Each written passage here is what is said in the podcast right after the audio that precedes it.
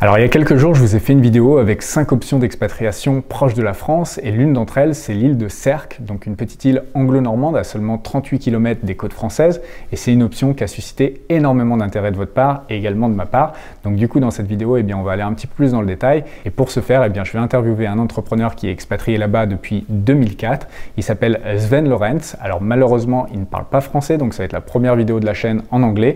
Mais pas de panique, pour ceux qui ne parlent pas anglais, eh bien, on vous a fait des sous-titres. Il vous suffit de les activer en cliquant sur le bouton sous-titres juste ici. Et donc, vous pourrez profiter de la vidéo comme un bilingue. Donc, dans cette vidéo, eh bien, on va pouvoir euh, voir les différents avantages et inconvénients de vivre sur l'île de Cercle. On verra également la fiscalité. Petit spoiler, elle est très intéressante. Et puis enfin, on verra les différentes manières de s'expatrier là-bas. J'espère que la vidéo vous plaira. Si c'est le cas, n'oubliez pas de me laisser un petit pouce vers le haut, un commentaire et également de vous abonner à la chaîne en activant la petite cloche. Et maintenant que ceci est dit, eh bien, on passe derrière mon écran et on démarre l'interview. C'est parti. Okay, hi Swen. Hi Julian, hello from Sark to Panama. so it's great to have you there because uh, one week ago I did a YouTube video about five places to uh, relocate yourself uh, close to France because it's a big question I have often. Uh, people don't want to go too far from France, and the ultimate uh, option was Sark. And since then, oh. I received lots of questions. So I'm really happy to have you there today, and uh, I guess you you will be able to answer a lot of them. Yes, since I've been living on Sark since 2004, I think I can help with one or the other question. and I actually, since you mentioned being close to France, I can see France from my house. If I go to the upper floor, I, I, actually see Jersey and France, so it's pretty close by. So, can you tell us a little bit more about you, like who you are, what you do, and how did you landed in uh, Sark? So, my name is Swen Lorenz, and I have two passions in my life. One is investments, and the other one is writing. Uh, I've written two investment books, and I write two blogs. One blog is about investing, and the other one is about lifestyle, entrepreneurship, fundraising, and also about where to domicile yourself to get the best possible deal. And I have been a resident in Sark on and off since 2004. I came back here full time in 2017 after living elsewhere for a few years. And it offers a very unique lifestyle. And during the whole, you know, the whole COVID period and with all the recent changes in the world, a lot of additional interest has has been generated for Sark. All of a sudden, a lot of people want to move here, mm-hmm. and I decided to offer a service to help anyone who wants to first of all analyze if this is the right option for them, and then also with all the practicalities of of actually moving here and and making a new life on this very small island with just 400 people right now. But what make you choose a Sark in the first time? Because I don't I don't think you come across Sark like randomly. You you have to make this choice of going there. Yes, so Sark is really famous for two things. One is it's the smallest independent state in the British Commonwealth.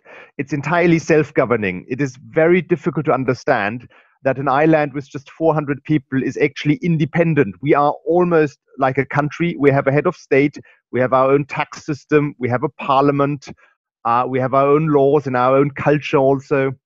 And the other thing that it is famous for is it's a car free island. We have no automobiles on the island. It is very old fashioned. So we have no paved roads, we have no street lights, it's very dark at night. And that describes a little bit the old fashioned way of life that we enjoy on Sark. Mm-hmm. And you combine that with a very green island with a lot of wonderful landscape and the sea. And it's this package that com- that attracted me to Sark. It wasn't just one single factor, it was really a combination of a couple of factors that are very unusual and very diff- very difficult to find nowadays. Okay, so you made the first move like uh, in 2004 and then you decide to come back uh, uh, in 2017. Um, why did you left in the first time, by the way? Uh, I got offered an extremely interesting job in the Galapagos Islands okay. in in the Pacific, and that was a once in a lifetime opportunity and i couldn't say no. So i lived in the galapagos islands for four years. And then when i came back i briefly stayed in london but i realized that the whole way the world is going i thought it was a, a safer and a better option to go back to sark. And now all my belongings are in sark. My, my entire life is in sark. So i'm a i'm a i'm a full-time resident here with a lot of traveling. I like to travel as well but you like to live uh, like in a remote location uh, island I, I, see from your choice Well, I like islands. I'm not sure if I would call it remote. It yeah, depends a bit on your it. Like, perspective. how, how remote is it? Sark is famous for also not having an airport. So when I want to get away to anywhere, I have to go to the neighboring island, which is Guernsey. Guernsey is a bit better known as a Channel island. Yeah. And um, from Guernsey, the connections are actually pretty good if your life is orientated towards the United Kingdom.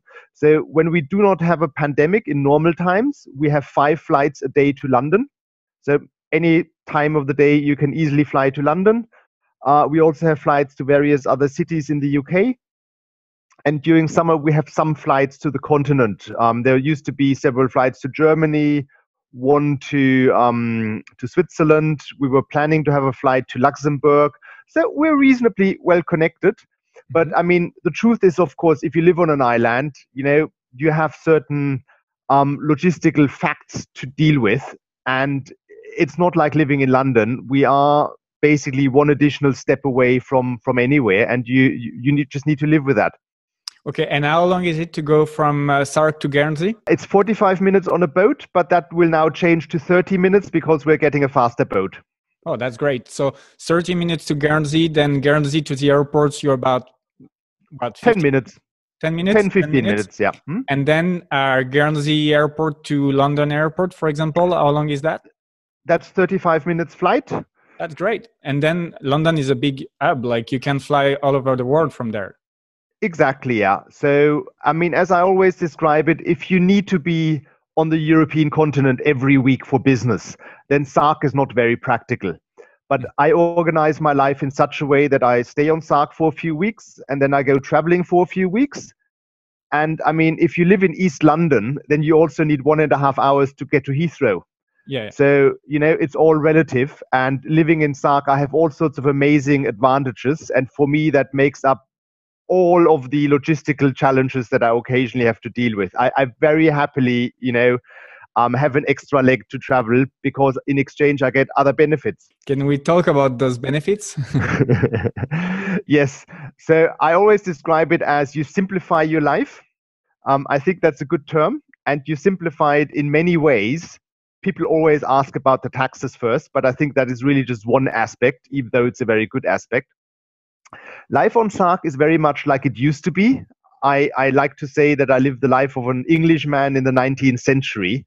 Mm-hmm. We have a very minimalist government. We do not have a government bureaucracy as you would know it, because in between our 400 people, we just have a few volunteers working for the government, but we have no bureaucracy as such. And for example, since your viewers are mostly in France, we do not have an employment law we just simply do not have a law for employment.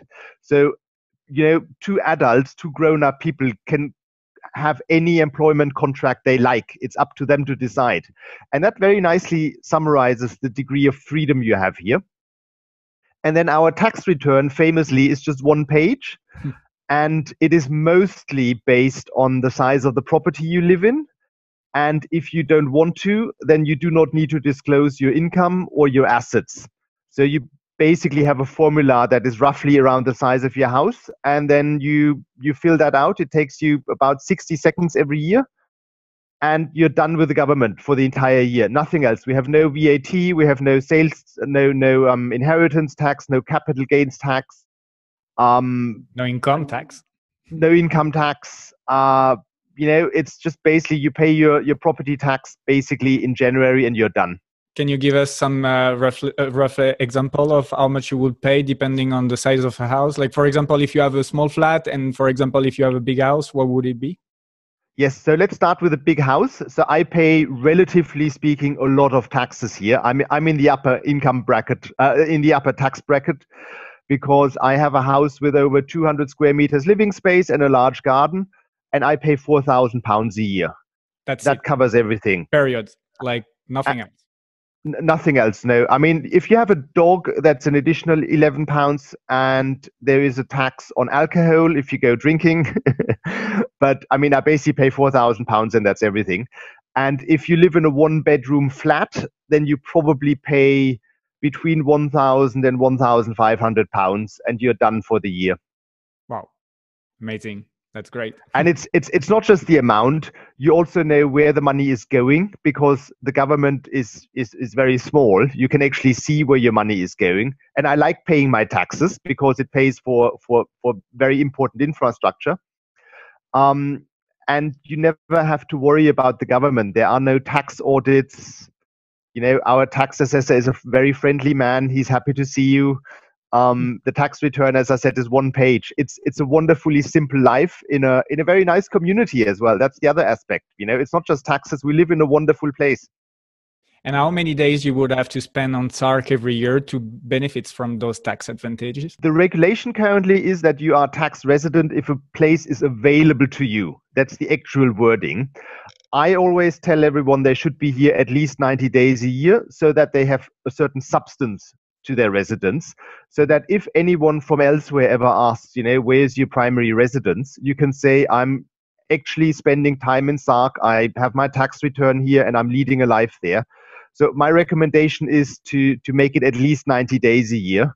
And you know let's not forget this is an island that tourists like to come to. It's a wonderful place and i can you know i can see a lot of people coming here and spending a lot more time here than they thought they would be spending in sark and what are the activities you can do in Sark? Like, uh, is it boring to live on Sark, or is there any things to do?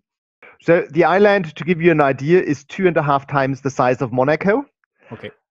And with 400 people, so we have a lot of space, and we have 60,000 tourists coming here every year from April to October.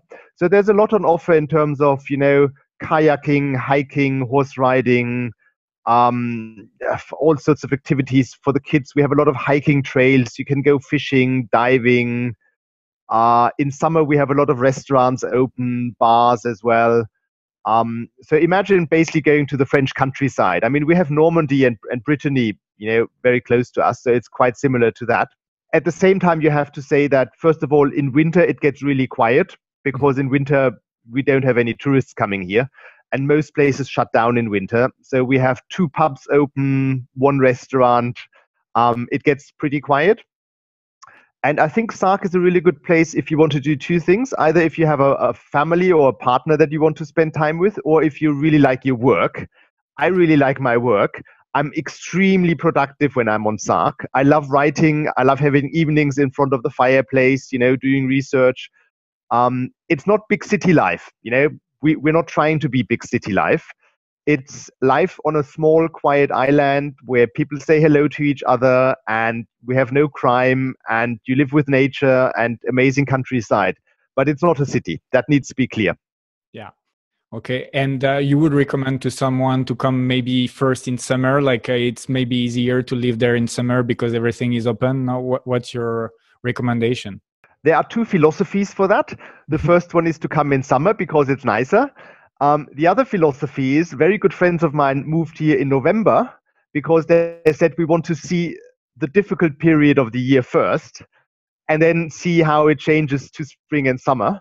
Mm-hmm. Um, and they actually absolutely loved it. They also run their own company and they love having their fireplace on and, you know, drinking a glass of wine, watching a DVD.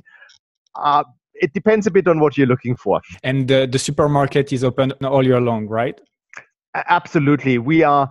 So a lot of people ask about our you know supply situation and the general life logistics which is much better than people think so we have a, a big supermarket and a smaller shop um, we can always go to guernsey which has 60000 residents so there's a huge uh, choice of restaurants, supermarkets, and shops there. Anything you mm. can't get on Sark, you just simply buy in Guernsey. And as I said, it's only 45 minutes now and, and will be 30 minutes soon. Um, we also have very fast internet. Uh, Amazon delivers here anything you want. You can just have delivered here to Sark. It's it's it's it's really not a problem. It's a bit like living, you know, anywhere in the countryside in France or England. We have everything. Okay, that's great. That's great that seems uh, feasible like uh, it's not that remote. I, I, think remote is not the right word. It is just simply a small community. And you will have to live with the fact that on an island of 400 people people tend to know each other. I think that's a lovely thing and it makes life a lot easier. Um, you don't have anonymity and you just need to yeah you need to plan in a slightly different way but it's it's not like we're you know at the end of the world. We're certainly not. Yeah That's great. That's great.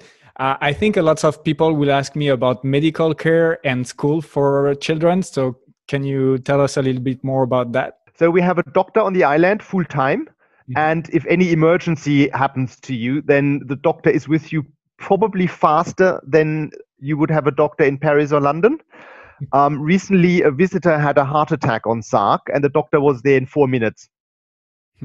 Uh, that's for the immediate emergencies. And then we also have an ambulance boat for very fast evacuations to Guernsey. And for anything serious, you then need to go to Guernsey. Guernsey has hospitals and, and things like that. And if you need very specialized treatments, then you have to have an international life insurance and you need to get treatment elsewhere. Okay, I see. And what about children for the school? Oh, uh, the school, yes. So there's actually a very big school on Sark. People love having children here. It's an ideal place where to raise children because they can just run around and you know be children, and it's a very safe place. Um, there's no traffic, there's no crime, and the school is very good up to the age of 13 because the school classes are very small. Um, and then from the age of 13, you have an option between either ho- you can do homeschooling or you can send the children to Guernsey, or you can send them to to the mainland for boarding school, which is what a lot of British people like doing. Uh, and by the way, you can do homeschooling at any age. That's entirely legal in Sark as well, um, depend independent from the age they are.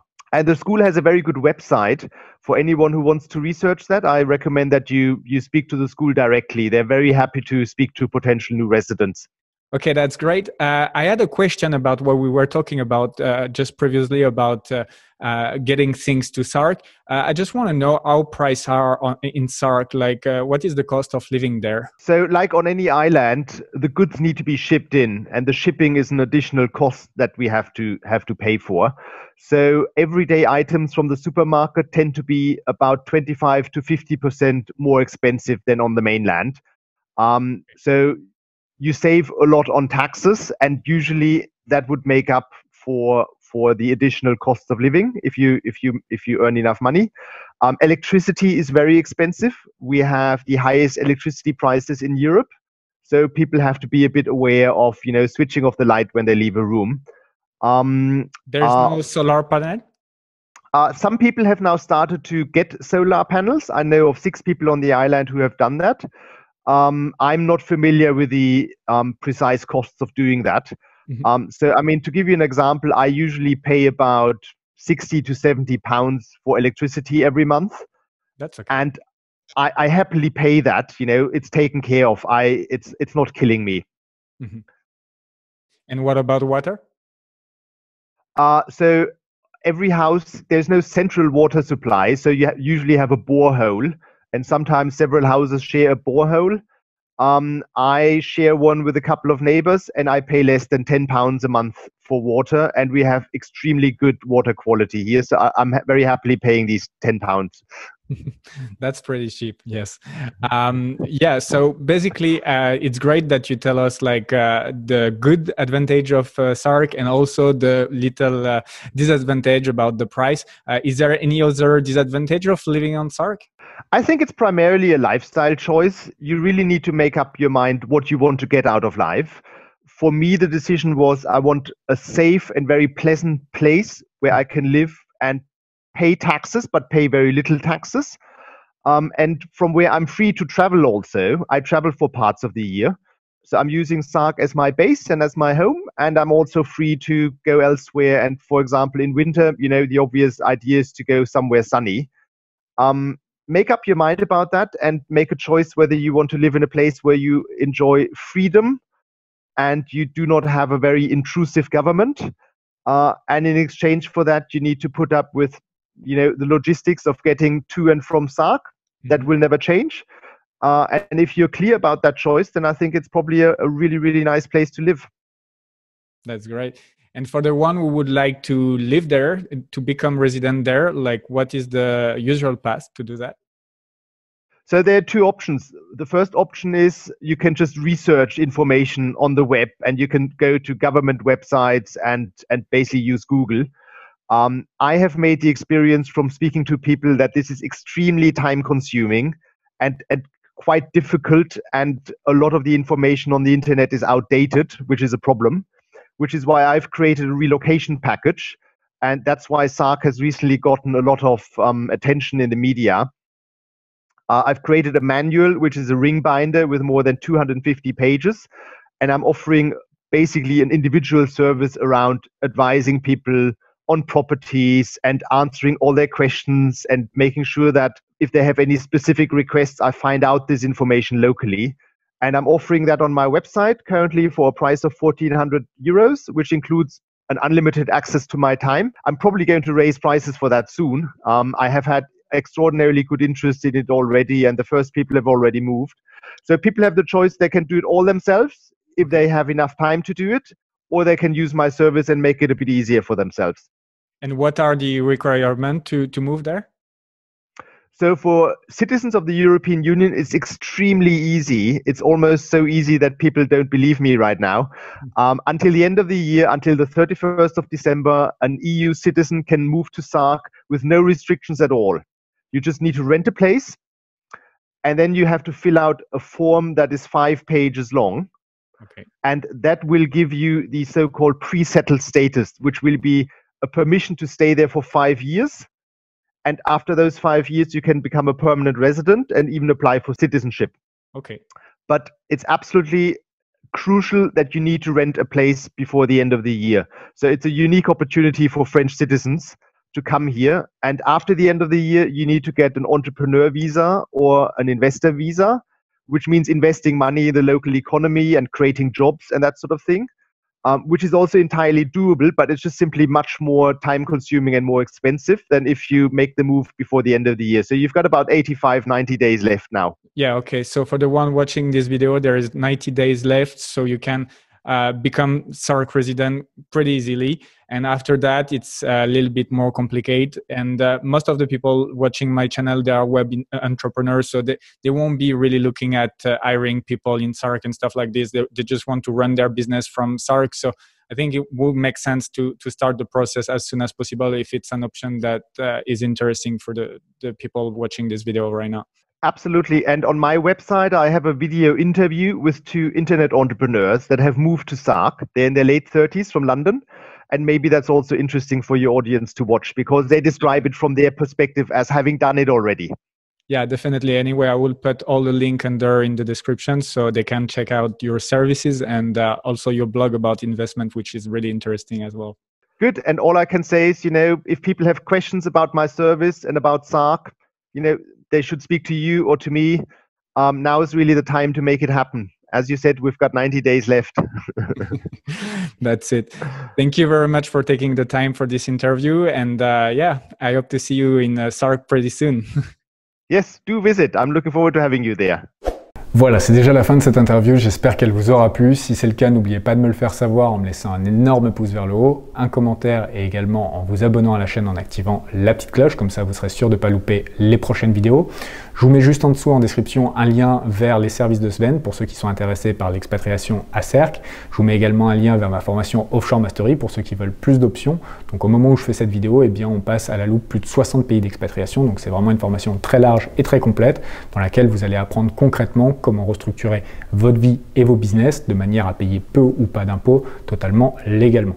Donc si c'est quelque chose qui vous intéresse de rejoindre la formation vidéo et le mastermind, eh bien vous retrouverez toutes les informations juste en dessous en description. Et on se retrouve très bientôt soit dans l'espace membre de la formation, soit dans une prochaine vidéo YouTube. Je vous dis à très bientôt. Ciao, bye bye.